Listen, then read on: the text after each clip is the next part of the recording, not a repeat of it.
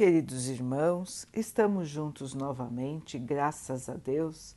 Vamos continuar buscando a nossa melhoria, estudando as mensagens de Jesus, usando o livro Fonte Viva de Emmanuel, com psicografia de Chico Xavier. A mensagem de hoje se chama Linguagem. Linguagem sã e irrepreensível para que o adversário se envergonhe não tendo nenhum mal que dizer de nós. Paulo, Tito 2:8. Pela linguagem, o homem ajuda-se ou se desajuda.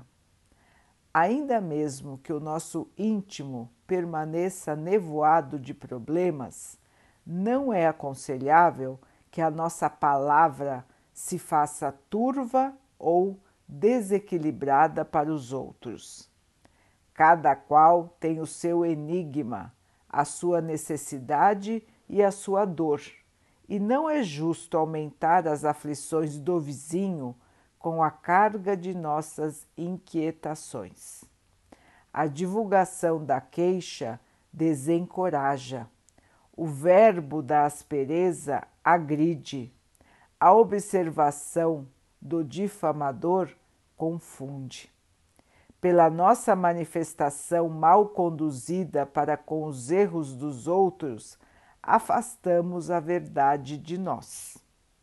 Pela nossa fala menos enobrecida, repelimos a bênção do amor que nos encheria do contentamento de viver.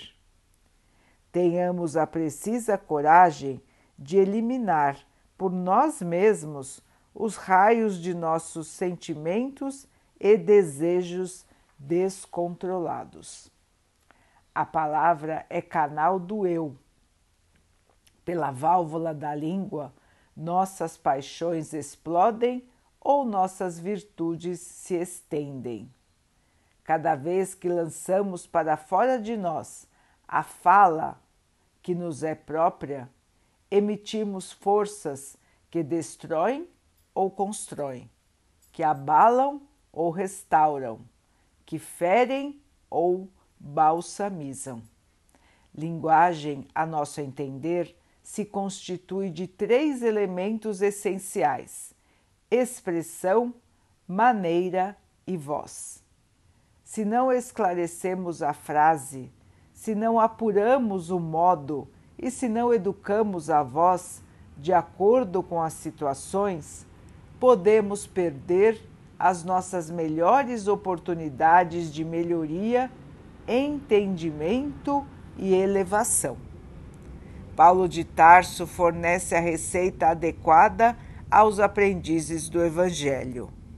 Nem linguagem doce demais, nem amarga em excesso, nem suave em demasia, afugentando a confiança, nem áspera ou agressiva, quebrando a simpatia, mas sim linguagem sã e irrepreensível, para que o adversário se envergonhe, não tendo nenhum mal que dizer de nós. Meus irmãos, parece simples, parece óbvio, porém, nós continuamos assistindo tantos desastres, tantas situações tristes, destrutivas, absurdas, por causa da fala. Não é verdade, irmãos?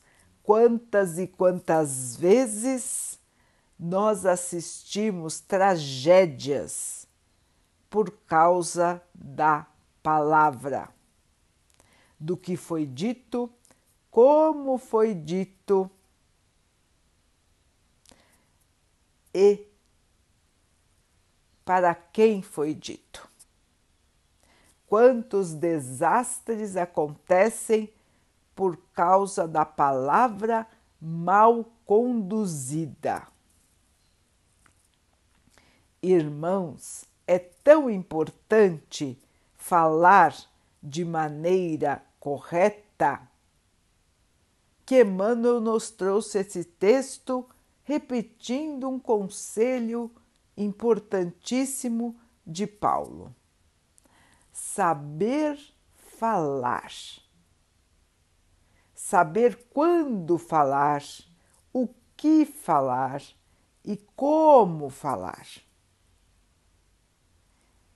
Será que já estamos preparados para sermos irrepreensíveis em nossa fala?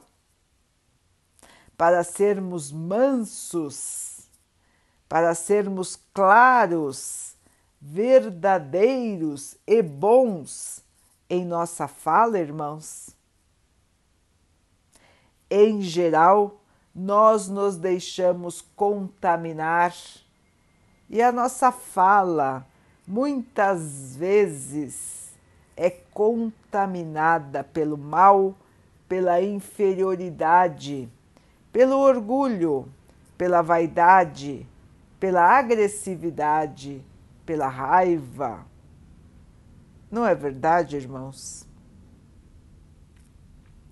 Quantas e quantas vezes nós falamos e com a nossa fala pioramos as situações e depois nos arrependemos, mas já é tarde demais porque já lançamos os nossos dardos pela língua.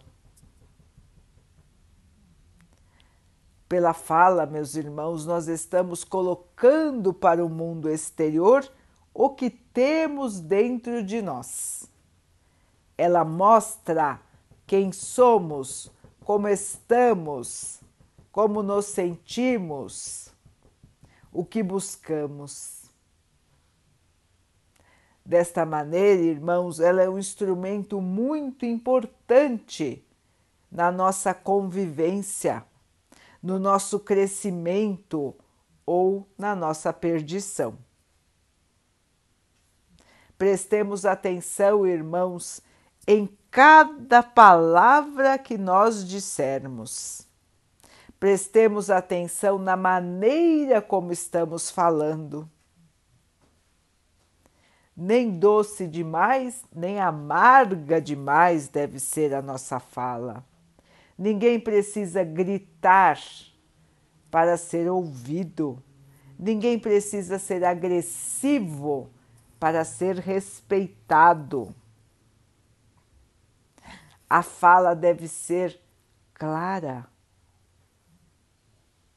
mansa, acolhedora, construtiva.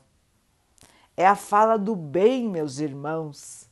Somos nós representando o Mestre Jesus aqui na Terra. A fala do bem, a fala da justiça, a fala do amor, do respeito aos nossos irmãos. Que a nossa fala não contamine, mas sim purifique. Que ela não destrua, mas sim edifique. Que possamos trazer toda a maravilha da luz em forma de palavras. Meus irmãos, como cristãos, nós precisamos melhorar também nesse aspecto a maneira da nossa comunicação. Pensemos nisso, irmãos, prestemos atenção em como estamos falando com os nossos companheiros de jornada e vamos seguir em frente, purificando o nosso interior e a exteriorização do que levamos no nosso íntimo. Vamos purificar a nossa fala e assim, irmãos, lançarmos ao nosso redor pétalas de amor, de luz de respeito, de caridade. Vamos construir o um novo mundo, irmãos, e cada tijolinho deve ser de amor. Vamos então orar juntos, irmãos, agradecendo ao Pai por tudo que somos, por tudo que temos, por todas as oportunidades que a vida nos traz para que possamos evoluir, que possamos aproveitar e crescer na luz. Que o Pai possa assim nos abençoar e abençoe a todos os nossos irmãos. Que Ele abençoe os animais, as águas, as plantas e o ar do nosso planeta. E que Ele possa abençoar a água que colocamos sobre a mesa para que ela possa nos trazer a calma e que ela nos proteja dos males e das doenças. Queridos irmãos, fiquem, estejam e permaneçam com Jesus. Até amanhã.